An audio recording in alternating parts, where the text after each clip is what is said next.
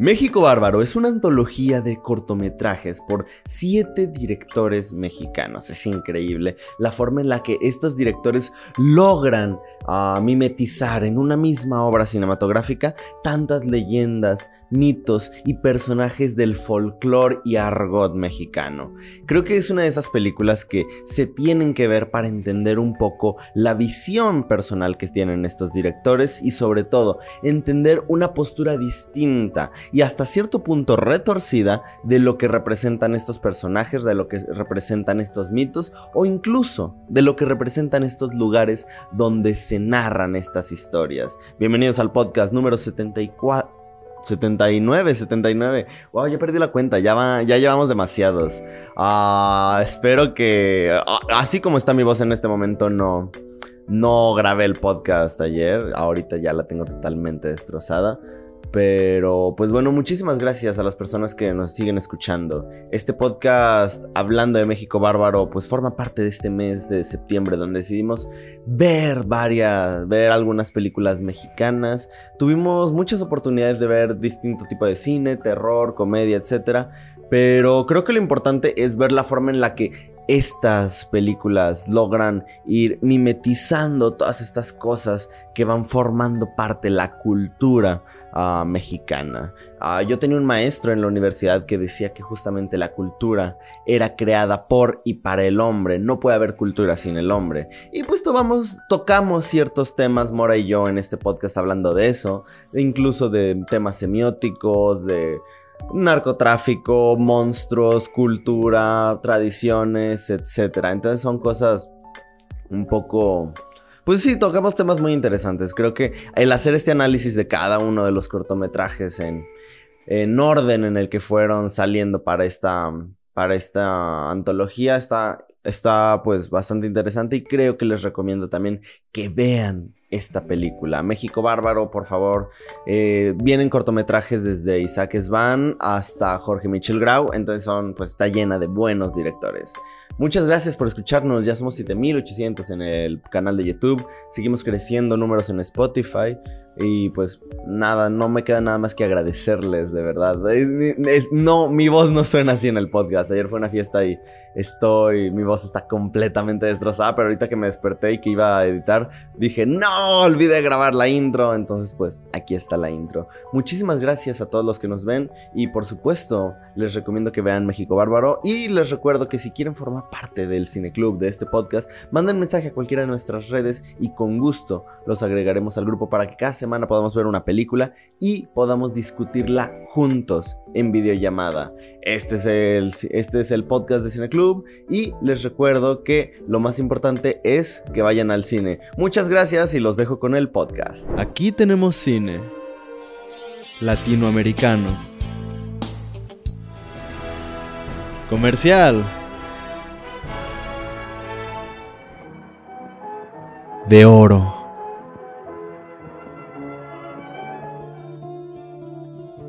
De autor, documental, de culto, experimental. Cine Club, un espacio para todo el cine. Creo que más que nada para darle orden a esto, vamos a ir en orden. Empezando con el primero, que es Zompantli, de Lauret Flores, cuya sinopsis dice, un periodista nos narra cómo fue la investigación sobre la desaparición de unos jóvenes una noche cualquiera. Sus pesquisas lo llevaron a conocer las coincidencias entre la forma de actuar de los narcos y los antiguos sacerdotes aztecas. ¿Ese te gustó? Pero fue súper rápido ese, ¿no? No. Bueno, es que. Se divide como en dos partes. La investigación y cuando lo demuestran, básicamente, la historia. Sí, o sea, es que sí, yo, yo lo sentí como dos, dos muy distintos. O sea, cuando de repente salieron los créditos, yo dije, wow, todo esto fue de un mismo corto. Mm. Am, creo que marca muy bien el tono de la. de los cortometrajes, ¿no? Me impresiona eso. Que a pesar. Si hay una cosa que es consistente a través de los cortometrajes, yo diría que es el tono. Ujú. O sea, el tono en que tratan los temas. Sí, qui- quizás sobresale el de. El de los vaqueros, los forajidos. Ujú. Ese se siente un poco más serio. Menos serie B. Ajá, sí. Pero. mm, Pero los demás, no sé cómo. No sé si hay un. Había como una. Yo me imagino que estos. Estos. ah, estas antologías se hacen obviamente dando un tema. Más o menos un pitch como del tono. Un, cómo, cómo se van a. cómo quieres que sea el tratamiento más o menos. Presupuesto, obviamente. Posiblemente no. Sí, no sé si los títulos también estaban. Algunos me dieron la idea de que se había pensado primero en el título y luego Y Luego, como que iba a- qué cosa podría coincidir con ese título. Em, pero esto marca muy bien la, la pauta. No es mi favorito ni de cerca, no me parece muy memorable. Mm, sí, es un poco bastante casual, ¿no? O sea, siento, por ejemplo, esta escena donde entran al antro, llegan como muy. Este, ahí a, a llevarse gente y nada más eh, encapuchan a alguien y es corto. Ajá. Entonces es como que nada más te insin- insinúan la acción. Lo cual es una técnica pues que haces mucho cuando eres estás cuando no tienes tanto para para trabajar, ¿no? Ujú. Pero mm, pero está bien. No, no, pero no me gusta mucho este tipo de ondas como como no me, no me gusta mucho a mí esto de buscar buscarle a lo azteca como si fuera lo mexicano.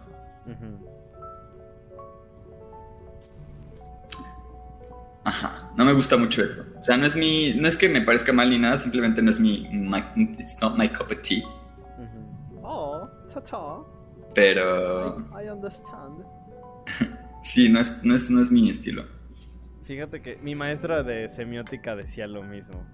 Decía que, bueno, él siempre nos mencionaba que ya estaba harto de ver a los aztecas en cosas mexicanas. Él decía, es que nos, ¿ustedes con qué crecieron? Crecieron con la pantera rosa, crecieron con superhéroes, con el hombre araña, con las tortugas ninja.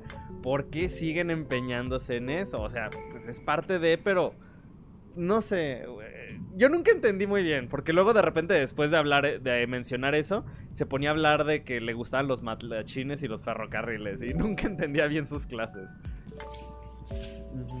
Sí, yo creo que, a ver, yo no diría que lo azteca me queda tan lejos como lo egipcio, pero es algo así, ¿no? O sea, no está...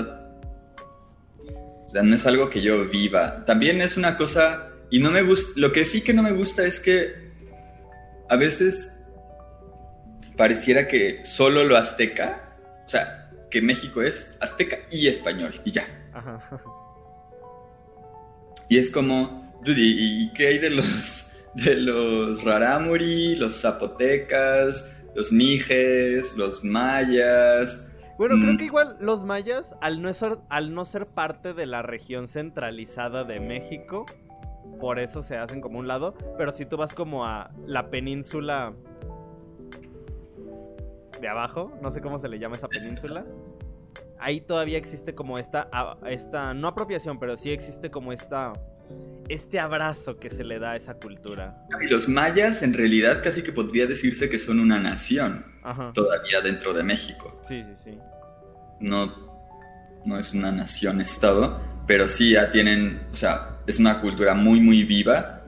Hablan su, su idioma, hay regiones donde son pueblos donde solo se habla maya y el español se habla para los turistas. Y eso sigue, y en, bueno, en, en el centro de México también, ¿no? O sea, hay pueblos donde solo se habla otra lengua que no es el español. Pero también si lo piensas, al norte los estadounidenses también son parte de, o sea, los norteamericanos, sí, o sea, la cultura anglosajona en el norte, y no es de ahora, sino que de toda la historia, pues es la frontera. Y, los, y, y en Texas, y en California, en Tijuana, en estos lugares, siempre, siempre, siempre, siempre ha habido muchos estadounidenses. Y, o sea, son culturas distintas y son mexicanas también. O sea, es como... Y parece que se reduce a, a- lo del norte se reduce a cultura de narcos. Mm, Yo no creo que sea así. O sea, yo creo que hay una cultura distinta antes de tener esto de los narcos y que permea en lo de los narcos. Pero no creo que sea cultura de narcos. Actualmente los narcos son muy arquetípicos norteños, que tampoco no es que sean narcos solo los del norte. Ay, No. se cae la cámara. Sí, me estoy acomodando. Y, y sino que también hay en el sur, ¿no? O sea, también en el sur hay, hay narcotráfico. Pero no sé por qué el arquetipo de narco es norteño. Oye, sí es cierto, es, esa es muy buena pregunta. No sé por qué. O sea, realmente. ¿Crees? Ay, es que no sé. O sea, podríamos ahorita saltar un montón de ideas, de teorías, pero... Por ejemplo, la visión del narco que nosotros tenemos, ¿crees que haya sido impuesta por los mismos medios o por... Porque no creo que los narcos hayan sido los que crean- crearon esa imagen, sino creo que esa imagen fue más mediática. La imagen que como sociedad tenemos de los narcos fue, ma- fue, ma- fue creada de manera mediática. Sí, sí. Sí, fue planeada para que. En general, las imágenes colectivas que tenemos son imágenes mediáticas, imágenes que...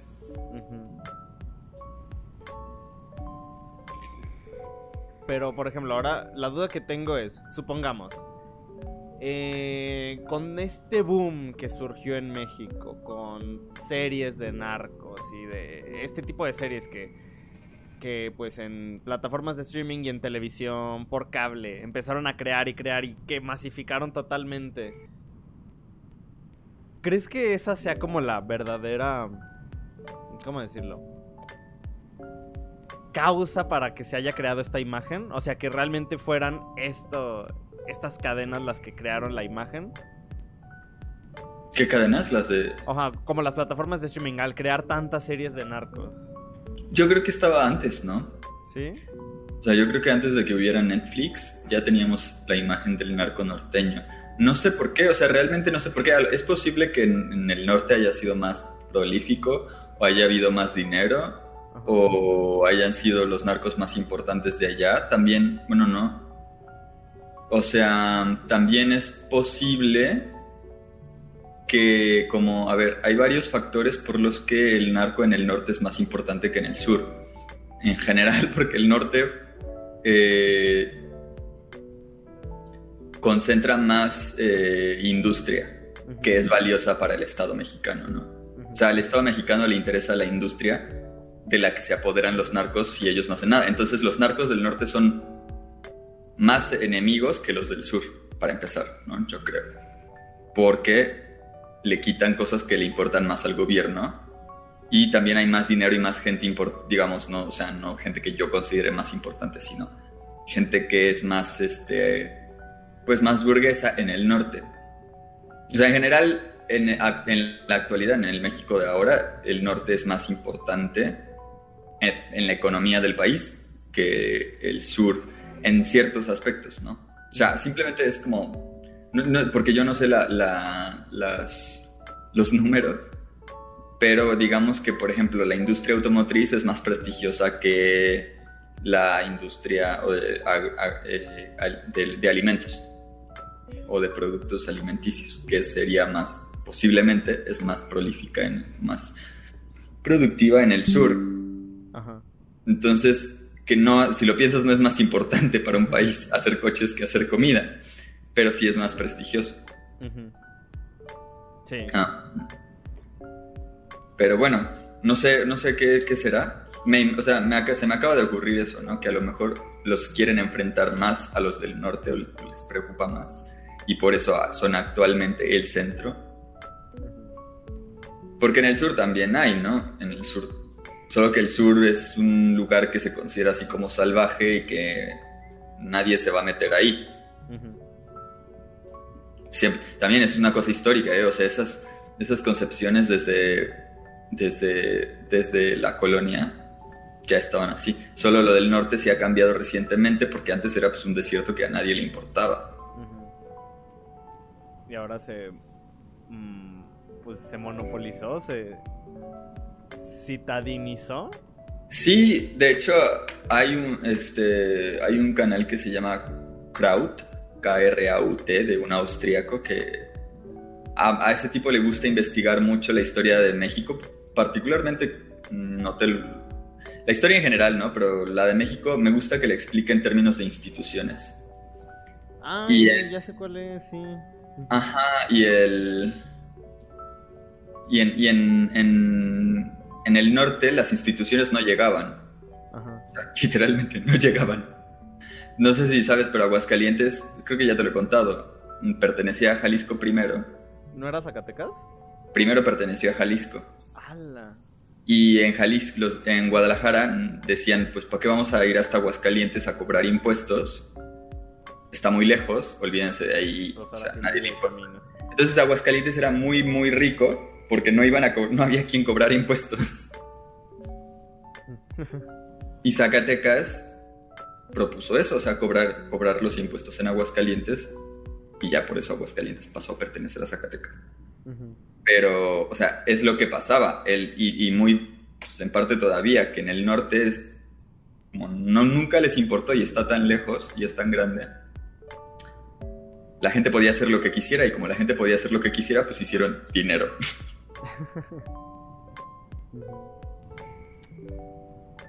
Pues sí. Porque la economía, digo, en- en- o sea, él lo explica porque que en el norte se hacen particularmente más dinero porque las instituciones mexicanas son aristocráticas y extra- de extractivas, de quitarte para darle a los que están arriba. O sea, por eso a mí me sorprendió que en Aguascalientes yo estaba acostumbrado a que, por ejemplo, las jicaletas, que eran una cosa que se vendían originalmente frente a las escuelas en, en carritos, se convirtieron en franquicia. Es cierto, es cierto. Pero esas cosas siento que es más difícil que pasen aquí en la Ciudad de México. Porque entre que te cobran impuestos, también llegan los policías a cobrarte derecho de piso. Ajá. O te, por cualquier cosa te clausuran. Oh, espera, pausa. Por ejemplo, ¿viste lo que pasó en la Cuauhtémoc? No. Que una... mm, La alcaldesa... No sé cómo se le llama. ¿Si es alcaldesa? La de la delegación. Ah, sí, creo que sí.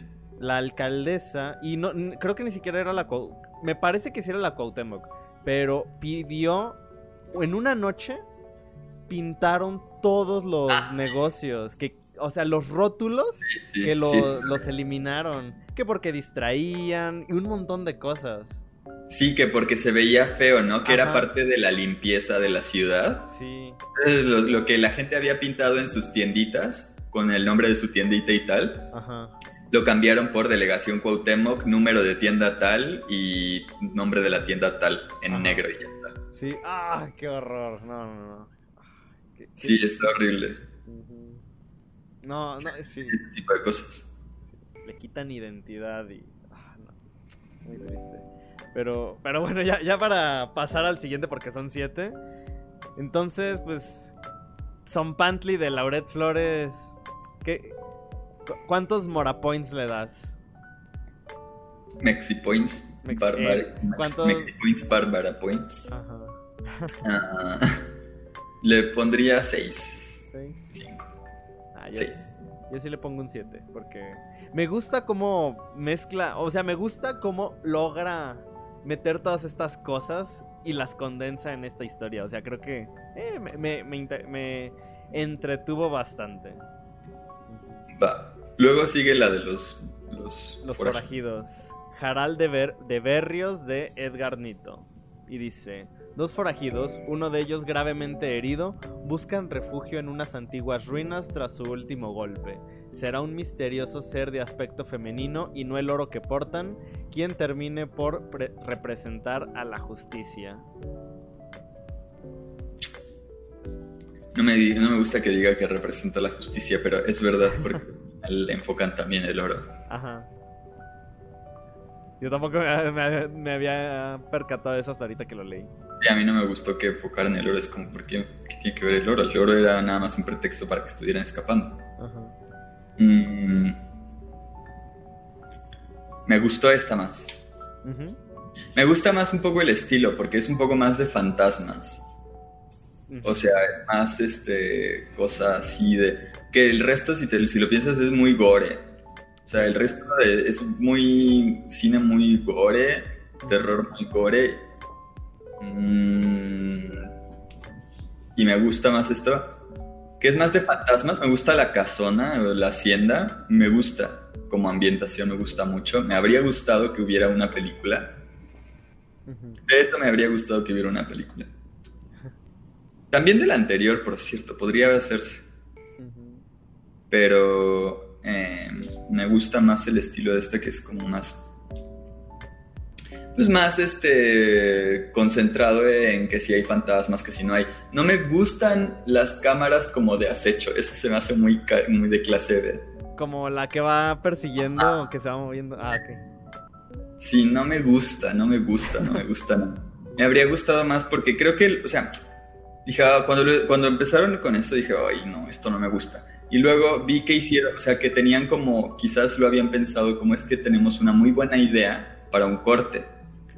Porque les está viendo así como detrás de una columna corta y se va a negro y del negro se asoma a una rendija. Ujú. Y eso se me hizo muy padre, se me hizo muy padre como ese corte. Pero. Pero creo que podría haber otro, otra explicación, otro pretexto, que no tenía que ser la cámara esta que está respirando y está haciendo. Ahí Sino, está la SMR del día, amigos. o sea, sino simplemente como si la casa te observara, ¿no? Y sí puedes hacer ese corte, ese movimiento, sin que la cámara se esté moviendo y que esté sonando ahí agitado y la música de. Um, Pero me gusta el concepto, me gusta, me gusta la locación y las tomas. Y en general, pues me gustó. Eh, esta, esta me gustó más. Entonces, ¿te gustan más como estas historias de fantasmas? Sí, es que a mí el gore es lo que yo me. Aunque, o sea, incluso si son historias de fantasmas, el gore es lo que yo cierro los ojos. O sea, a mí no es que me dé placer estar viendo tripas y tal. Am, estaba pensando, ayer estaba viendo en la noche, antes de dormir, me puse unos, si quieres buscarlos ahorita, se llaman Backrooms en YouTube, son videos, son muy raros, sí, Backrooms. Son videos como de cine, son muy cortitos y no tienen mucha historia. Ajá. Son como muy oníricos, pero me gusta que el, que el espacio sea extraño, que sea exótico. De ahí no pasa nada, o sea, en los backrooms nada más es como gente caminando en lugares extraños.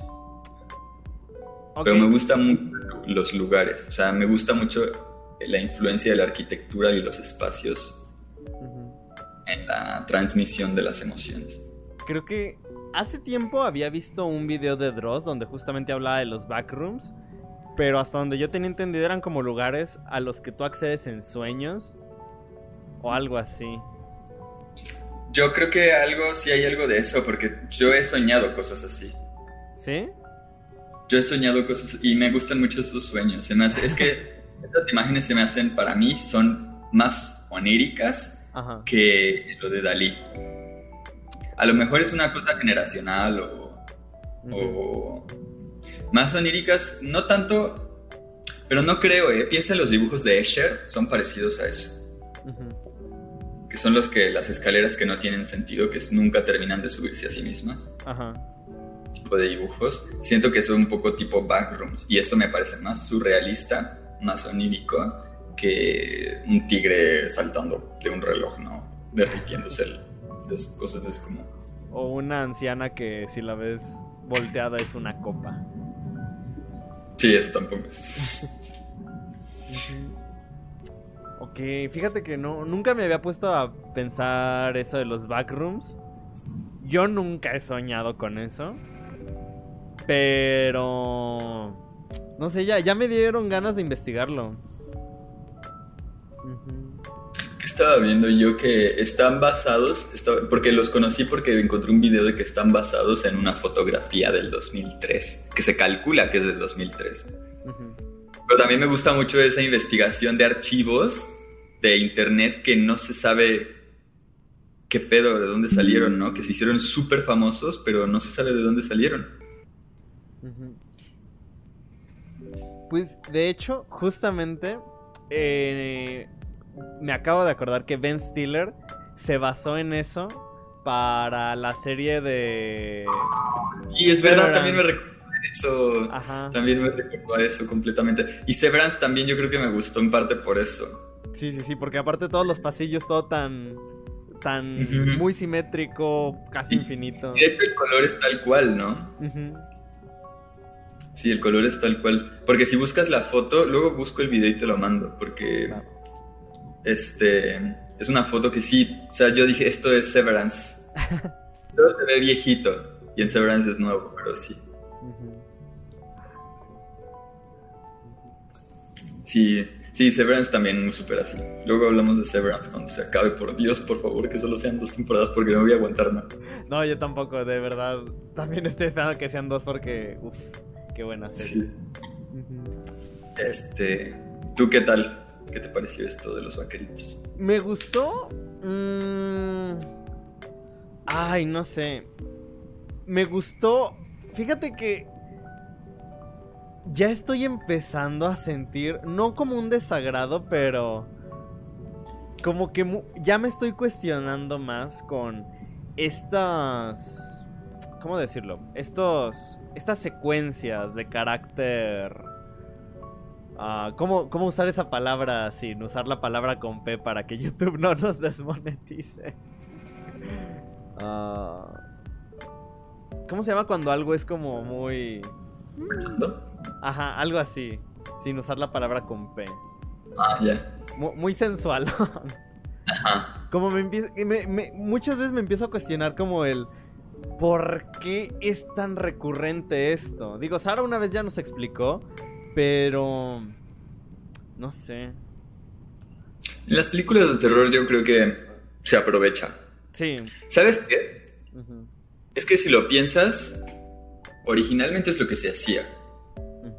O sea, las películas, y de hecho en parte la danza, por ejemplo, son mucho como de ver el cuerpo sin ropa. Ajá. O sea, es como una... Igual las... las la escultura y la pintura es mucho como de... Hay, eh, definitivamente hay una obsesión que en parte debe ser natural y en parte también yo creo que es este cultural porque no creo que en todo el mundo se, se le tenga el mismo la mism- el mismo como la misma obsesión con el cuerpo humano desnudo. Ujú. hay- pero hay una hay algo de eso. Entonces las películas originalmente de las, lo, lo primero que se empezó a grabar fueron cuerp- cuerpos desnudos. Yo creo que hay una como tendencia a una fascinación natural que en el arte yo creo que en parte es verdad todo se ve mejor si la gente no tiene ropa o que la ropa más bien es como más, es, más bien es eso no lo que necesita tener una justificación no es el desnudo sino la ropa eso es lo que yo creo Ok. o sea, yo creo que en algún momento también me he preguntado como, pero, o sea, me están poniendo el desnudo por puro morbo, que yo creo que sí hay también de eso. Ajá.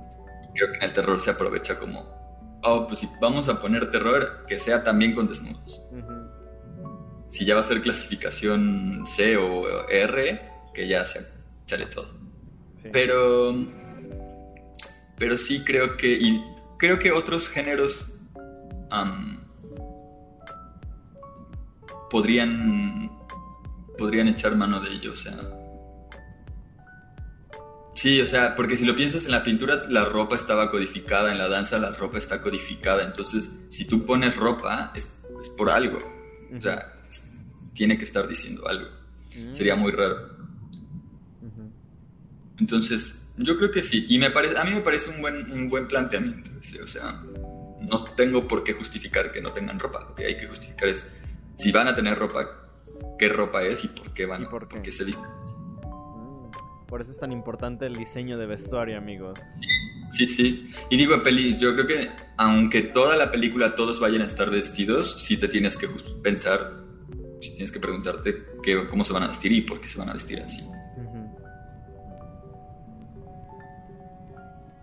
Ok. Bien, terminando esto, tengo que reescribir mi nuevo guion. Va a quitarle la ropa a todo el mundo. ya, ya tengo que pensar más cosas. Y entonces, pues, ¿cuántos Meji Points, Barba Points le das a Harald de Berrios? Mm, a este le pondría 8. No creo, no tienen o 9, porque no sé si es el que más me gustó. ¿En serio?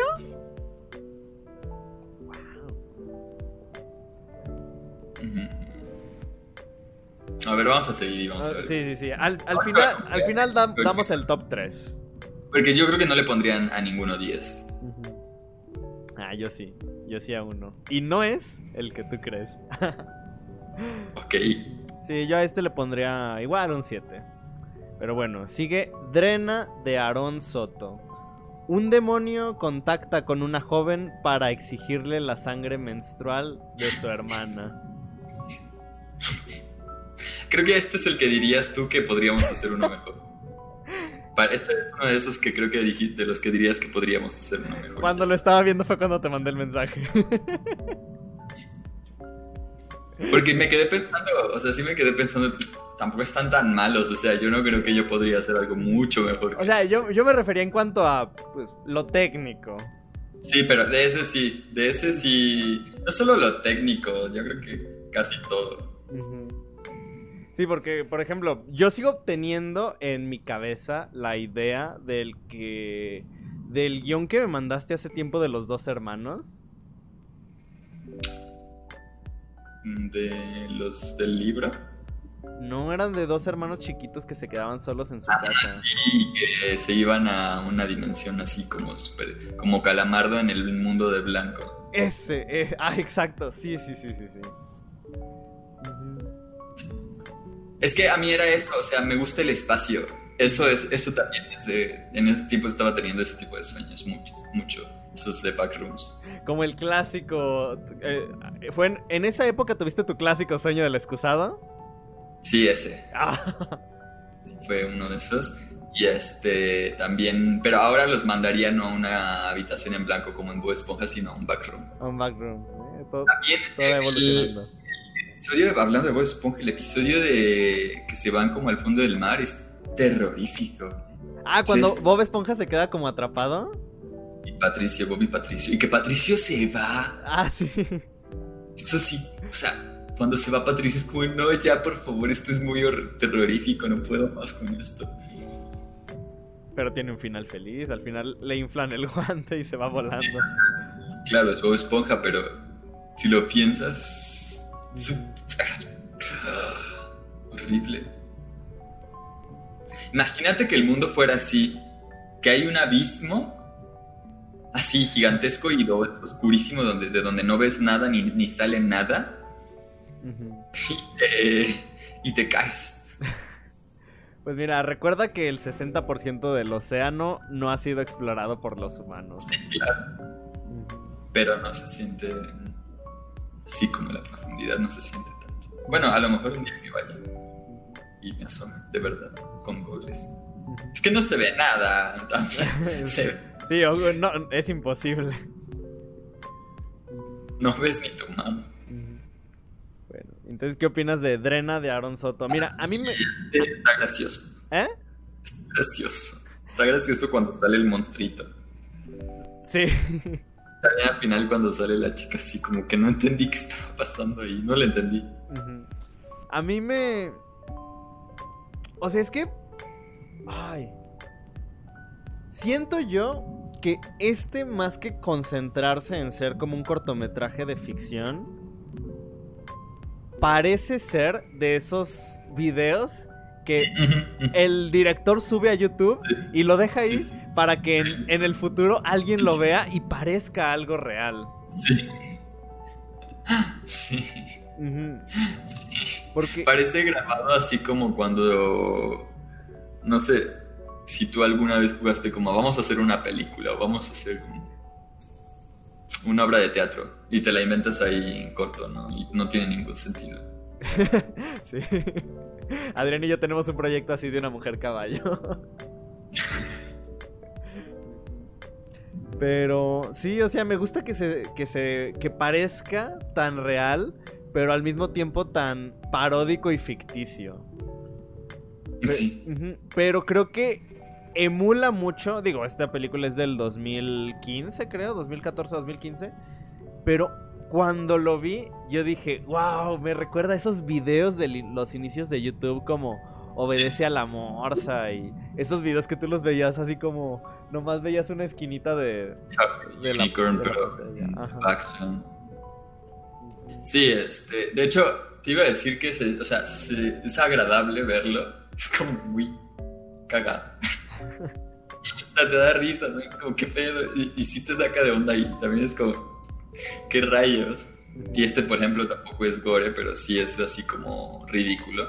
Um, entonces es como, sí se disfruta verlo, pero si piensas que es un cortometraje en una antología que además seguro tuvo eh, apoyo del Fidecine, es como, "Ugh, ¿quién hizo esto? ¿Quién se hace responsable de esto, por favor? Como dices, se lo hubieran dejado en un video de YouTube y ya. Ujú. Y seguramente años después alguien lo hubiera encontrado y hubiera sido como de no manches, ve este video, es real y pum.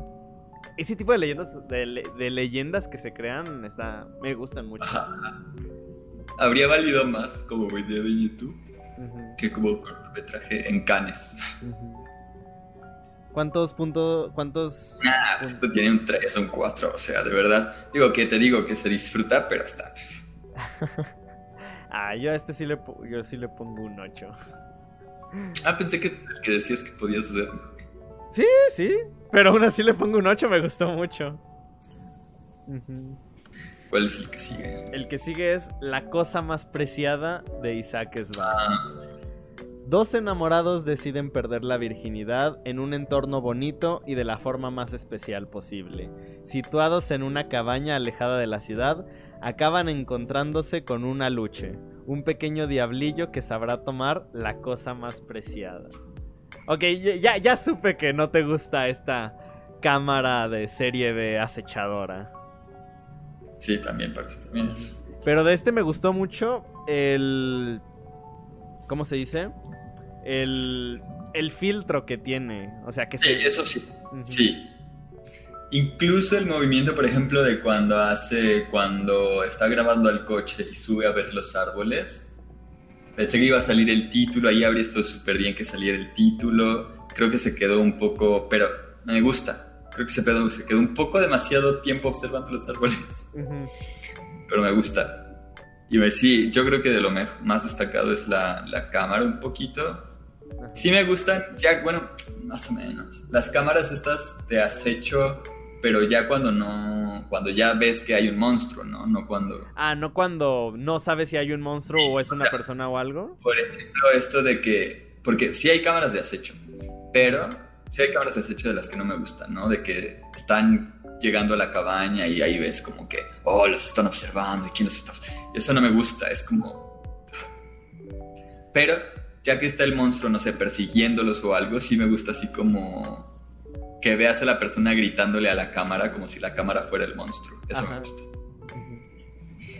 Eh, entonces la cámara sí me gusta en general, las tomas.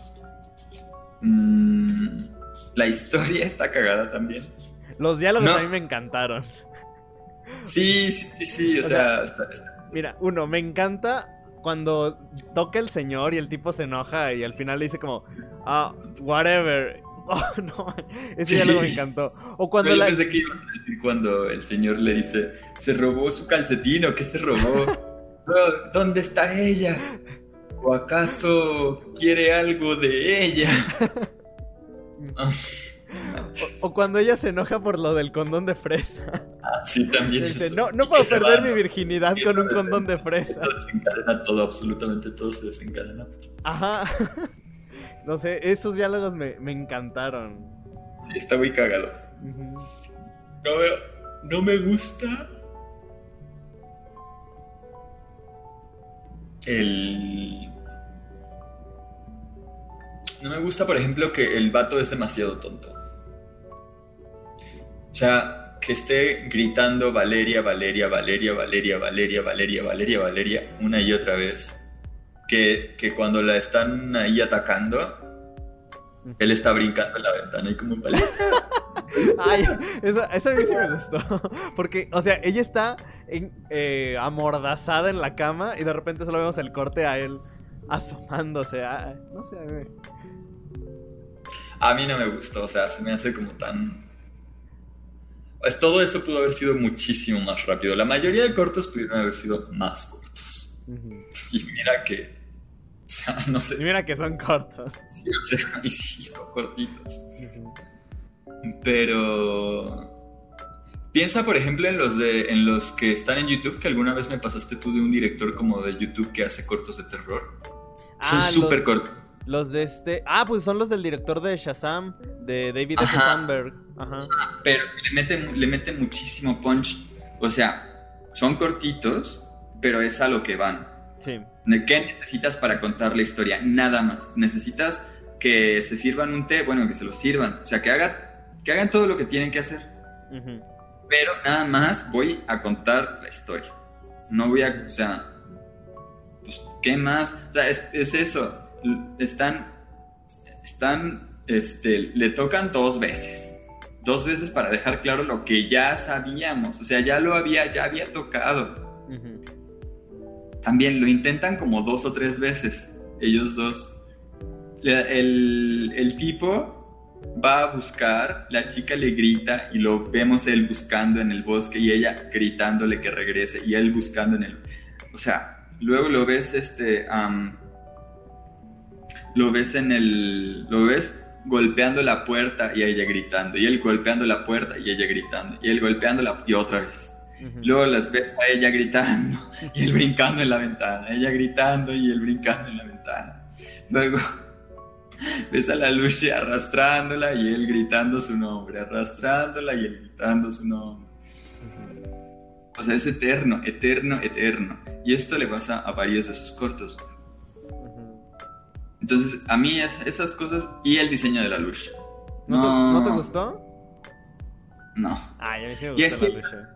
Me gusta que yo tenía, o sea, sí conocía leyendas de Aluches, Ujú. Pero las leyendas de Aluches de, de, de- de Yucatán son que se llevan niños, se roban cosas, se llevan niños y este juegan con los niños y después los niños regresan, no sé, 15 años después o algo así. Esas, esas son las historias de Aluches.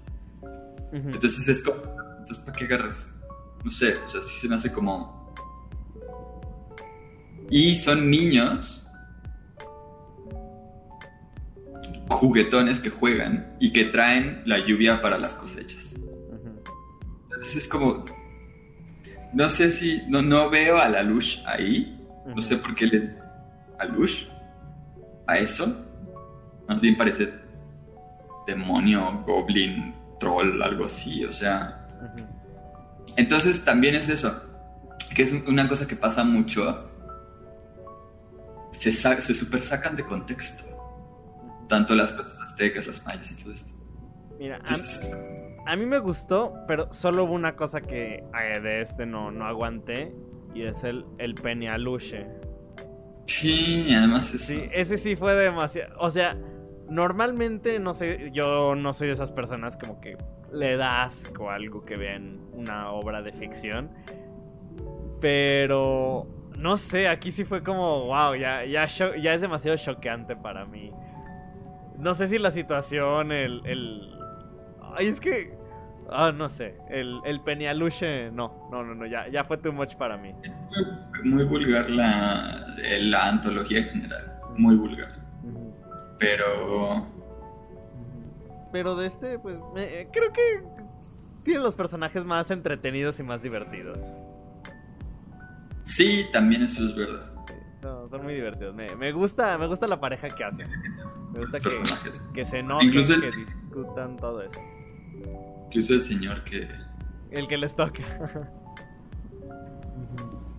Te pongo 5.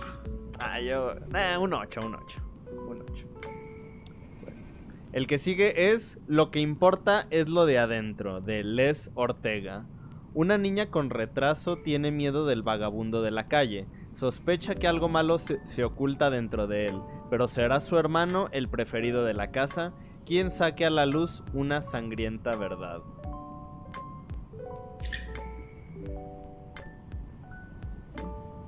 A ver, saquemos de una vez lo, lo mismo. También se repite demasiado, Sí, ¿no? sí. Lo de. ¿Te refieres a lo de la niña diciendo coco, coco? Sí. Ujú.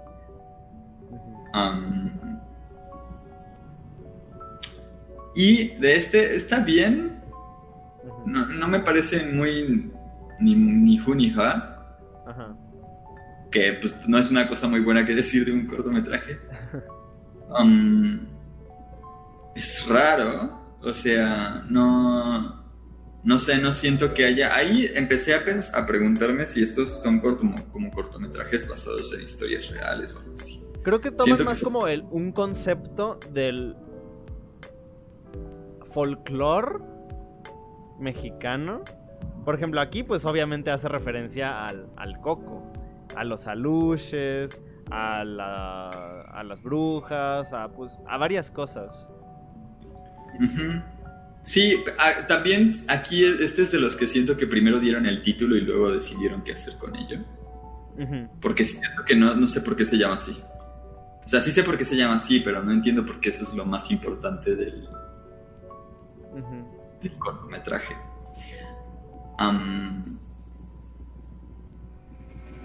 Y sí, pues nada más es el gore, básicamente, ¿no? ¿Qué más? Fíjate que a mí lo que más me, me perturbó, tal vez la palabra no es perturbó, pero lo que más me, me, como que me caló in- aquí, en el cocorito, fue la actitud de la señora con la hija. O sea, y, y está muy marcada, creo que hasta cierto punto es medio paródico, que de repente dice, no, es que tú eres igual que tu padre, bla, bla. Ay, mijito, cábate tu té. Sí, sí, sí, ah, es- vete a la chingada. Y es como, sí, sí, Sí, sí, sí es paródico. sí, es O sea, paródico. el niño parece que está cenando en Francia un caviar. Ajá. Se me hace un poco, no sé.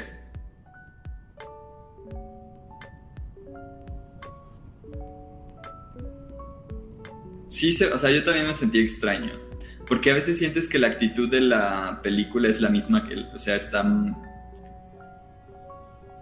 O sea, es incómodo, ¿no? Estos esos chistes que dices como, Ujú. ok. No sé por qué quisiste, por qué te pareció necesario hacer ese chiste. Sí, pero... mm, Sí, no sé. Pero. Pero es anecdótico de nuevo, o sea, eso no tiene nada que ver con la historia. Bueno, la única importante, lo único importante es que ella no puede comunicar lo que sabe, pero... Pero sí, o sea, no, no hacía falta de nuevo darle tanto énfasis a que la mamá le gritara y la odiara y todo lo que, lo que quieras. Ah, Ah, y otra vez hay un diálogo que me gusta, que es cuando un tipo le dice, What's up? Y él le dice, What's up, gringo? Uf. ah, sí, sí, sí, sí, sí, sí. Y no sé por qué en inglés, ¿no? Ajá, yo tampoco, pero ¿no? me gustó, me gustó. ¿Cuánto, ¿Cuánto le das a lo que importa es lo de adentro de Les Ortega? Mm, un 7.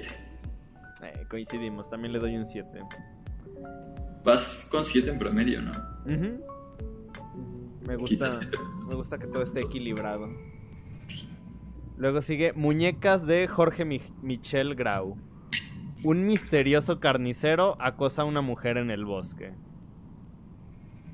Ya, esa es toda la, la sinopsis. De nuevo es eterno, eterno verla caminar en el agua. Este sí, en esto sí coincido. Este sí también sí se me hizo un poquito. Sí se me hizo largo. Y yo no entendía.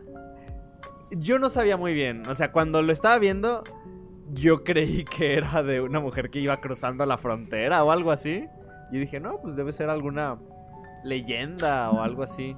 No, no. Sí, rápidamente sentí que era Xochimilco. ¿Mande? No.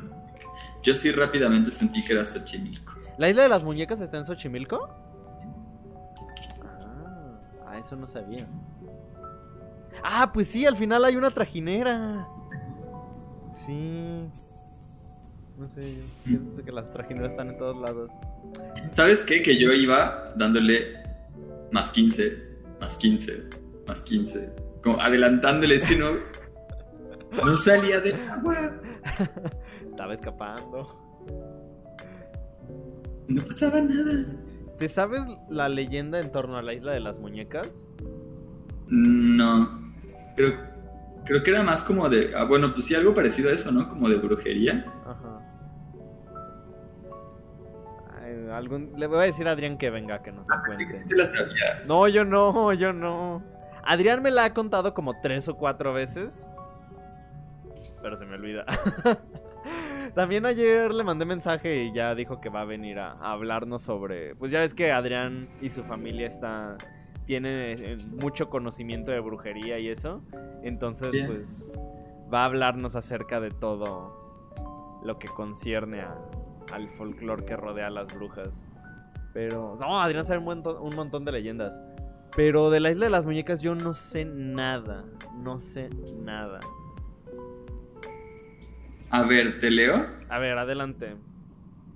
Ubicado en los canales de Xochimilco, al sur del centro de la Ciudad de México, muy cerca del estadio de fútbol Estadio Azteca, se encuentra la isla de las muñecas que se ha convertido en un atractivo turístico para visitantes de todo el mundo. ¿Qué hay detrás de este lugar tan tenebroso? Te presentamos, bueno, cuenta la leyenda que don Julián, quien era vigilante de la isla de las muñecas, descubrió el cuerpo de una niña a la orilla del lago, por lo que desesperado hizo todo lo posible para salvarle la vida. Sin embargo, la pequeña murió por causas, causas, causas extrañas y desconocidas. Tras lo sucedido, el señor vigilante se sentía atormentado y aseguraba que el espíritu de la niña había poseído una de las muñecas. Así, don Julián, para protegerse, comenzó a colgar muñecas de todo tipo y tamaño alrededor de la laguna situada en Xochimilco. Al paso del tiempo, el hombre aseguraba que todas las muñecas estaban poseídas por espíritus infantiles poco a poco. Ah, poco a poco, el señor se fue convirtiendo en un ermitaño y comenzó a habitar en su isla, solo con las decenas de muñecas rotas y antiguas que recolectaba de la basura. Mucha gente aseguró que tal vez era él el poseído debido a que cambió radicalmente su forma de ser tras lo sucedido. Tiempo después, don Julián fue hallado sin vida justo en el mismo lugar donde él había encontrado a la niña que trató de salvar. Algunos dicen que se sentía culpable por no haberla salvado y que por eso se había vuelto loco. Después de, que la, de la muerte de don Julián, la isla se convirtió en uno de los atractivos principales de Xochimilco. Bien. Ok. Y entonces actualmente quién está a cargo como de la isla? Ah, esas cosas muchas veces funcionan en torno a... O puede que tenga un dueño, porque son propiedades, es propiedad privada la mayor parte. Seguramente todo Xochimilco es propiedad pr- privada o son ejidos. Ajá. Y los ejidos son como, pues, propiedades comunitarias. Mm, cool. Ah. Ujú. Bueno, lue- luego iré a la Ciudad de México a que me lleves a, a Xochimilco. Nunca he ido. Está ¿No? muy lejos. Muy lejos de aquí. O sea, tú ahorita estás en satélite, ¿no? Sí. Supongo- Es, el, es, el- es la- la- el extremo opuesto, literalmente, diametralmente opuesto de la Ciudad de México. O sea, ¿como cuánto se hace de O sea, se satélite a hace hago dos horas y digamos que es una tangente de la Ciudad de México lo que hago. Ay, güey. No, sí No, está lejos. No, no. Bueno. Un día vamos exclusivamente a Xochimilco. Dile a Po, llévate a Po y a Adrián, a eso, y a Leches también, eso les va a gustar mucho. Oye, sí, creo que sí les gustaría Xochimilco. Eso Sí. debería ser. Sí, nos vamos al Cervantino y después nos vamos a Xochimilco. Clarines. Y después nos vamos a, a Yucatán, a Yucatán. ¿Cuántos puntos le das a muñecas de Jorge Michel Grave? Eh, Está muy eterno al inicio, les recomiendo que lo adelanten y ya está. Está buena. Porque está, digo, al principio parece nada más este como slasher, pero Sí. me gusta que luego sea brujería. Sí le da un tonito diferente. Porque obviamente, pues, está bien el slasher, pero el que tenga ese plus al final, como para enganchar, está bueno. Yo le pondría un 8, 9. Sí, ahí en 8, 9 con el... Uy, aquí no coincidimos en nada, ya este le pongo un 6. Ah, bueno. Ahora sí estás en 7. Promedio. Ujú. Luego, ah, ¿qué dijiste? ¿Qué dijiste? Promedio. Antes de eso, ahora sí Sí. estoy en, ¿en qué? 7. Ah, por Número 7. justamente el que sigue se llama 7 veces 7. Ah, ese está bueno también. ¡Ah! Y todo está conectado. De Sí, Ulises Guzmán. Ujú. Y es un hombre con la cara quemada realiza un ritual junto a un lago. Me- esta, esta sinopsis me gusta porque es sencilla y no nada, nada. O sea, te da todo y nada a la vez. Muy bueno. ¿Qué opinas de este? Yo, yo tengo una opinión muy, muy así. Primero debo aclarar Ajá. que pensé que estaba um, reviviendo a su esposa. Neta. Sí. Yo pensé que era una señora, pues es que también nada más le hacía. "Ah, ah, ah". Y Tenía el pelo bien largo y dije, pues ha de ser su esposa. Porque supongo que sueña con ella, ¿no? Mira, vamos a poner un, un fragmento de ti haciendo ese sonido con el cabello largo. A ver qué opina la gente. A ver si estoy haciendo un podcast con mi esposa. Puede ser que eso despiste. Ujú. Am, pero está bueno, me gusta mucho eh, la idea. Y a diferencia, por ejemplo, porque el otro, el primero, el de, el de las cabezas, se me hace una cosa así que esas cosas no le parecen, no son, que son menos aplicables en el norte. Porque de verdad es que no vives, que a lo mejor en la, en la Ciudad de México siento que, y en esta, en esta zona central, Ujú. siento que está mucho más vivo eso. Ajá. Pero para, ya, para ti, para mí, y pues más para un norteño, yo creo, eso de, de que los aztecas ponían las cabezas de sus enemigos es un poco como. O sea. Y a un narcotraficante, ¿qué le va a importar que los, los aztecas. Digo. Entendí que eran norteños, pero ¿qué le va a importar que los aztecas sea, de nuevo, que queda muy lejos, ¿no? Esto se me hace más, este. Más. Más parejo. Um, como que son personajes más cercanos, o sea, sí, ¿no? O que la brujería, pues en general no es una cosa tan, tan, tan lejana, o sea, la gente busca brujería de donde sea. Sí. Ah, entonces, eso, es, eso no, ahí no me, no, no lo, lo sentí como más, en, más contextualizado, pero, pero también está muy padre la, la idea, ¿no? Digo, no la idea de vengarte matando siete veces a, o las veces que sean, reviviendo a la persona para volver a matarla. Pero sí está muy psicótico, o sea, está muy psicótico, me gusta, o sea, muy chale, muy decadente, muy... Y todo, se ve todo, ¿no? O sea, se ve cómo lo está pasando mal todo mundo, tanto el vivo como el muerto, como el medio muerto. Um, todo súper asqueroso, sucio y como... Está buena la idea. También es un poco pesado. ¿Cómo puedes? Es que cómo pueden hacer cortos y que sean pesados. Es muy largo, o sea, le dan vueltas y vueltas a que está ahí reviviendo y reviviendo y hace buah, buah, buah, y se va a caminar y se va a caminar y lo tiene que jalar y lo tiene que jalar una y otra vez. Ujú. Um, esas cosas yo creo que se hacen hasta lo que necesites para que quede establecido y ya. ¿No crees que sea digo, son siete cortometrajes. Pero no crees que sea como para rellenar el mínimo de, de duración que debe tener como la antología. Porque Yo si, creo que si sí, no, pues habría sido una antología de unos 40 minutos. Yo, no. si, lo, no, si lo piensas, yo creo que en ese tiempo los cortometrajes no eran tan bien vistos. Mm, O sea, ¿qué es? ¿2000? ¿Qué me dijiste? ¿15? ¿14? 15, 15, más o menos. Bueno, más o menos ahí sí ya estábamos. Ahí sí me extraña. Por, ahí sí me extraña porque 14. ya para esos tiempos, Ujú. ya para esos tiempos en la universidad yo veía muy buenos cortometrajes antes del Festival de Cine Internacional. ¿no? O sea, ya ves que ponen estos festivales, no sé si es universitario o es de la Cineteca, creo. Pero los festivales de cine te ponen una película larga y antes un cortometraje. Y los cortometrajes, muchos mexicanos estaban muy bien. No sé por qué estos habrán resultado así, de largos. Este, a lo mejor porque era una antología, se hicieron desde 2009 o 2010 y se terminaron en 2014. Eso puede ser. Pero a lo que voy es que me da la impresión de que tienen como como esta onda de, oh, es que sí es cortometraje, pero que no sea tan cortito, porque si no, pues qué va a ver la gente.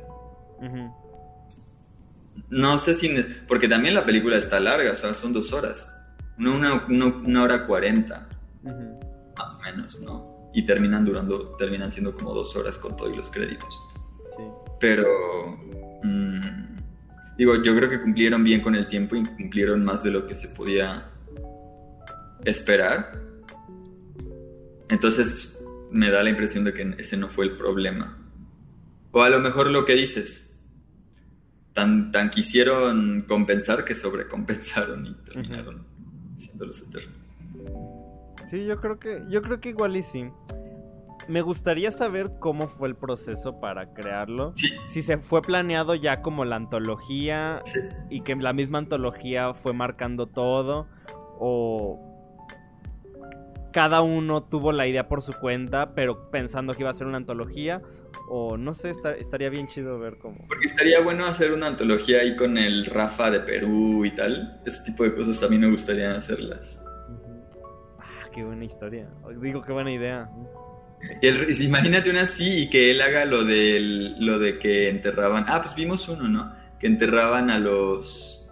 a- que enterraban gente en los edificios nuevos. Ah, sí, sí, sí, sí, sí. De lo que él sepa. Ay, estaría chido. Qué buena idea, anótala, Mario Hugo.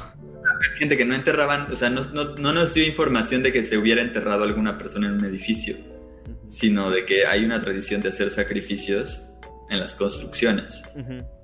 Que normalmente eran animales, pero que él, que no, no sé si él se lo imaginaba, pero en la película que vimos, que no recuerdo cuál era. Sí enterraban a alguien, ¿no? Sí. ¿Cuál era? La de Bolivia, ¿no? Era una de Bolivia. Sí, sí, sí. La del. ¿Fue la del cementerio de elefantes?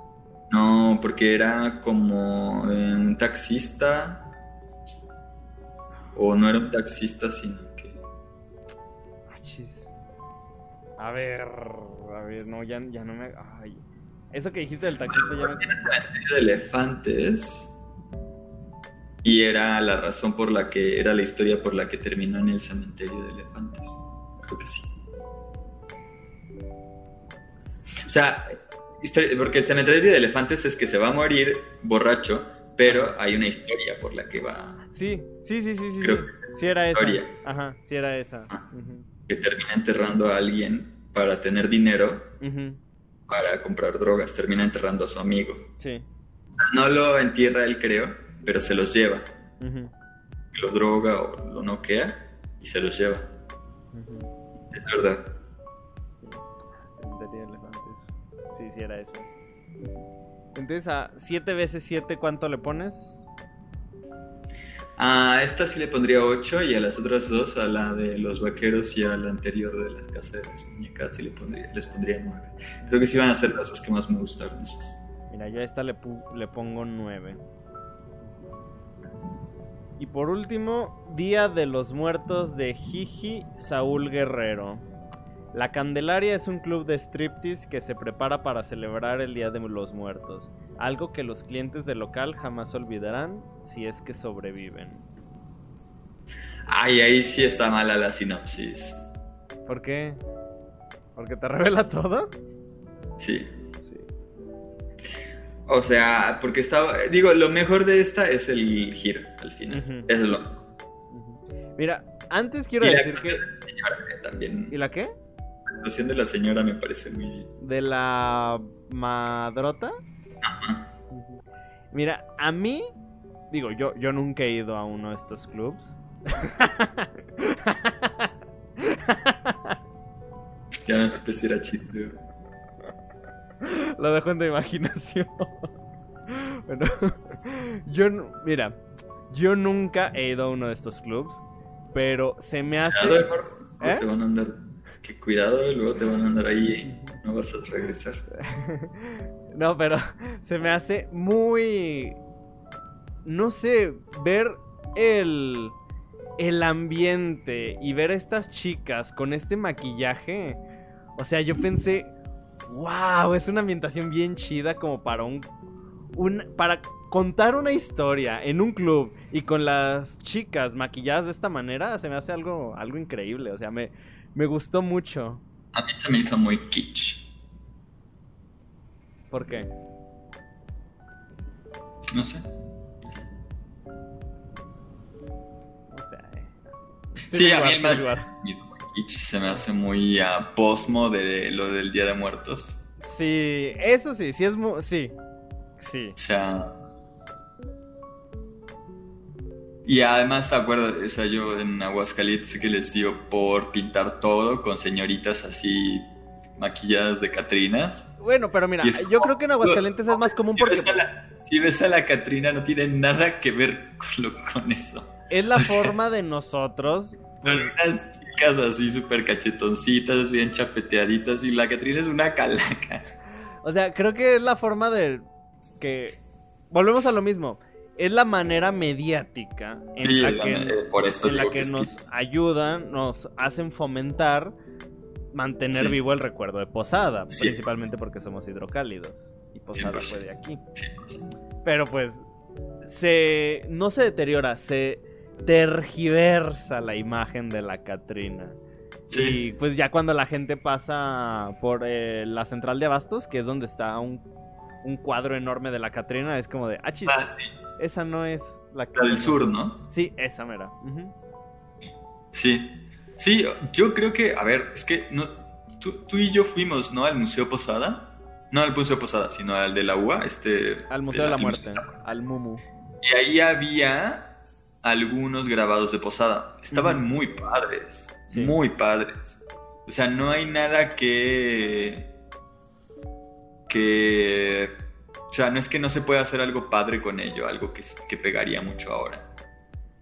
Igual, de todas formas, hágase lo que se haga con. que sea con intenciones más mediáticas que. que artísticas, pues es kitsch. O sea, al final, por eso me parece kitsch. Sí. Creo también yo que este es el que tiene la mejor fotografía. No. ¿No? El de Isaac Svan tiene mejor. De hecho, yo iba a decir que, que en esos términos pues, no, no hace mucho, ¿no? O que, a que te- El de Isaac Svan me gusta más. El de las muñecas me gusta más también. El de. en cuanto a fotografía. El de los vaqueros, yo creo que también. El de. El de. Este de 7 de 7 también. No, pues todo. Y casi todos. Por eso te digo que no. Eh, pero, no sé, igual este me gustó. Me gustan mucho este tipo de historias. Es como... Ay, El girito está bueno. Ajá. El Kirito.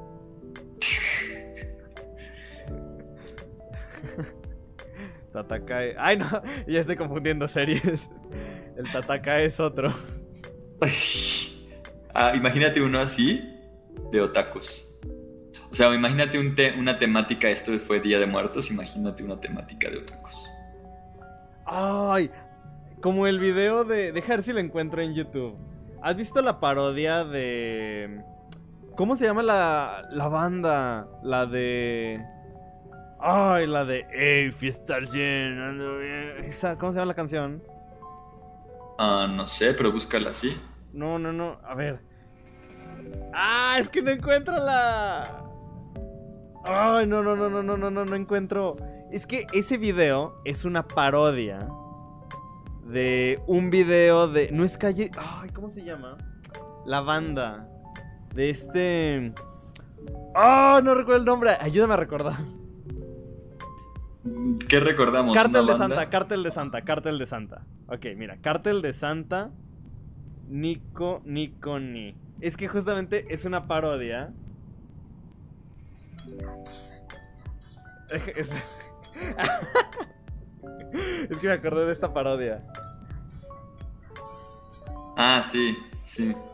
Sí, sí, sí. Pero te acuerdas que lo vimos, ¿no? Sí. Que estábamos viendo que Carlos nos puso el video porque le había encantado. Sí. Dijimos, Nico, Nico, están ahí como. Ah, bueno, no, creo que dijimos como Hatsune Miku. Ajá. Sí, sí, sí. Ay. Ay, me encanta ese video. Sí, está muy gracioso. Algo así, ahorita que dijiste de, de algo taku, pensé. Fue lo primero que se me vino a la mente. Para un cortometraje de estos. Ese podría meterse en, en esta en esta antología, ese video de música. Ajá. Oye, sí, de hecho. Mm. Y pues ya, fueron los siete cortometrajes de la antología de México Bárbaro. ¿Y Jesse no te dijo si sí le gustó? No. Perdón, Jesse. Ay, es que para qué. Mira, ya a partir de la próxima semana ya no voy a permitir que me agenden entrevistas en. En, es- en jueves ni nada. Si no, está complicado. No, pues que te las agenden donde se pueda. Si vas a estar entrevistando gente importante. Ah, bueno, eso sí, sí, sí. No, no, no voy a poner mis moños todavía. Sí. Aún. Espérate a que seas López Doriga. ujú. A que te den tu. ¡Ay, ay! ¿Qué pasa? Ahí, ahí está el jumpscare del día, amigos. Entonces, ¿cuál, ¿cuál sería tu top 3? Ah, pues ya lo. Ya lo de- debería tener con la de. ¿Cómo se llamaba la de los vaqueros? ¿La segunda? ¿7x7? La de los prim- la, la segunda. Ah, la de... eh, Sí, sí, sí, sí, sí. Harald de Berrios. Harald de Berrios, es que nunca me voy a acordar de eso. Harald de No, yo Berrios. tampoco. La isla de las muñecas. Y luego 7 por 7, 7 de 7. Ajá. Yo... Día de Muertos. eh, la cosa más preciada. Y 7 veces 7. Ah, 7 de 7. Sí, para mí ese fue el mejor. Está bueno, está bueno el. El, el- la antología. Yo pensé que iba a estar muy, muy, muy mala. Por lo que me dijiste. upsi, upsi. Estuvo ahí, ahí. Y. Pues a ver si hacen otra. Deberían hacer una, una segunda parte. Creo que sí Pero- hay segunda parte. Pero por lo que estuve leyendo, la segunda parte sí es Ah, pues la voy a ver. muy mala. Es que sabes que también que se cuelga. Yo creo que este es, esto es típico caso de gente colgándose del fidecine. Ajá. Mira, deja. Según yo, sí hay segunda parte, pero es con otros directores. Mira, México Bárbaro 2. Nueve directores mexicanos cuesta- cuentan las leyendas, tradiciones. Ok. Eh, oye, estaría chido pues verlo. Son los directores, a ver si alguno te suena. Diego Cohen, Fernando Urdapilleta, Cristian Cueva y Ricardo Farías, Lex Ortega, Michelle Garza, Abraham Sánchez, Sergio Tello y Carlos Meléndez. No, no es ninguno que... Creo, ahora que lo pienso, creo que en. En. Ay, ¿cómo se llama? En. Este canal de YouTube Rotten Mind, no sé si te lo he pasado, a hacer una review de México Bárbaro y México Bárbaro 2. Neta, a ver, Rotten Mind. Ajá.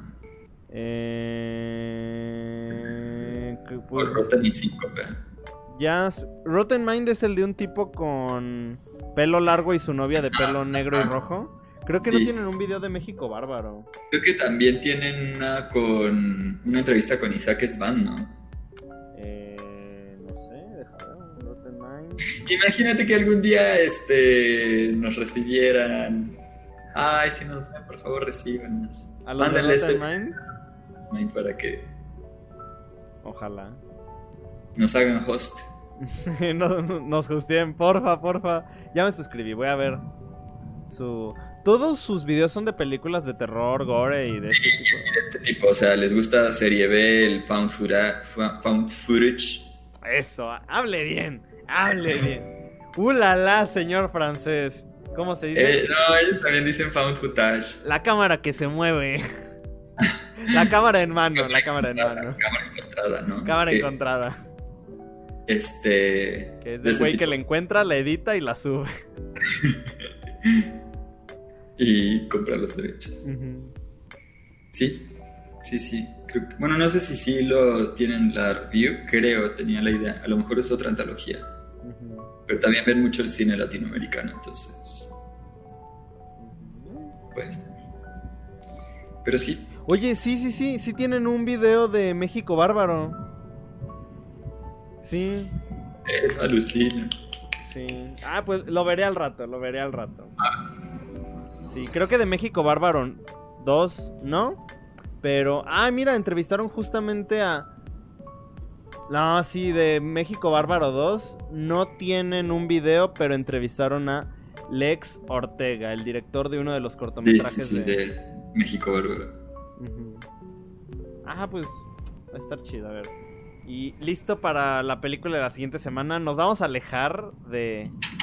Mira, yo no estoy a favor de la, de la creciente centralización de la Ciudad de México y como muchas veces eh, la visión de los mexicanos es opacada por la percepción que se tiene en torno a la Ciudad de México, pero el año pasado, o creo que fue, no, creo que sí fue el año pasado, tal vez fue de este año, salió una comedia mexicana que justamente habla acerca de esa percepción que se tiene en torno a las personas de la Ciudad de México.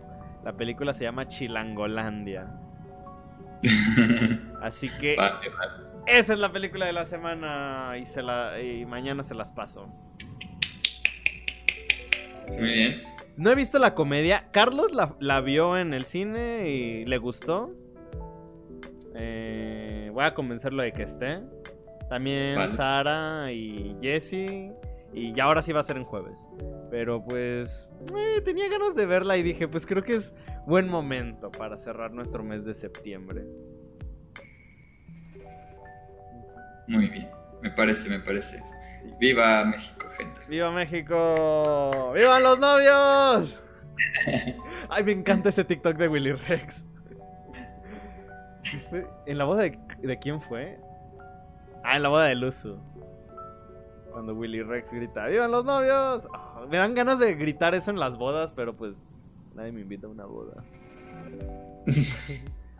La gente ya no se casa, lo siento. Sí, gen- amigos, cásense, porfa. Ay, mira, Pez me envió una solicitud de amistad. Ahorita lo acepto. Pero bueno, ya estaremos la próxima semana.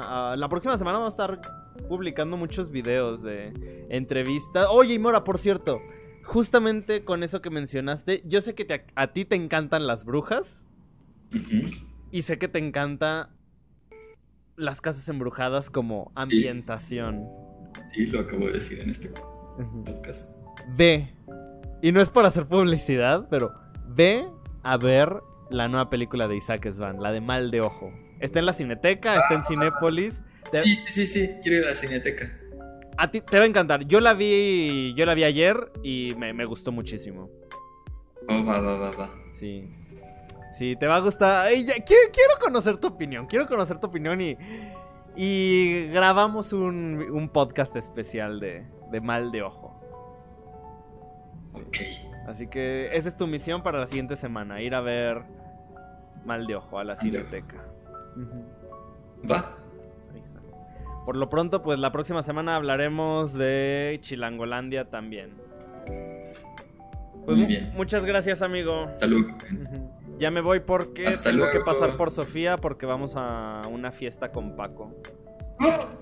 Oh, felicidades. Saludos a todos. Estás invitado si llegas de la Ciudad de México aquí en menos de dos horas. Bueno, creo que no sé. Chale. No, pues no. No, pero igual ya sabes que para la última el último fin de octubre espero que estés aquí porque pues es la fiesta anual de Pato a la que pues estás invitado. Ah, gracias. Gracias, gracias. Pues bueno, también estaría bien porque es, ¿Mande? también estaría bien porque es cumpleaños de mi papá. Ay, pues, Creo que cumple. eh, Pato es el 31 de octubre. Sí. Pero su Mi papá fiesta también. la va a celebrar el.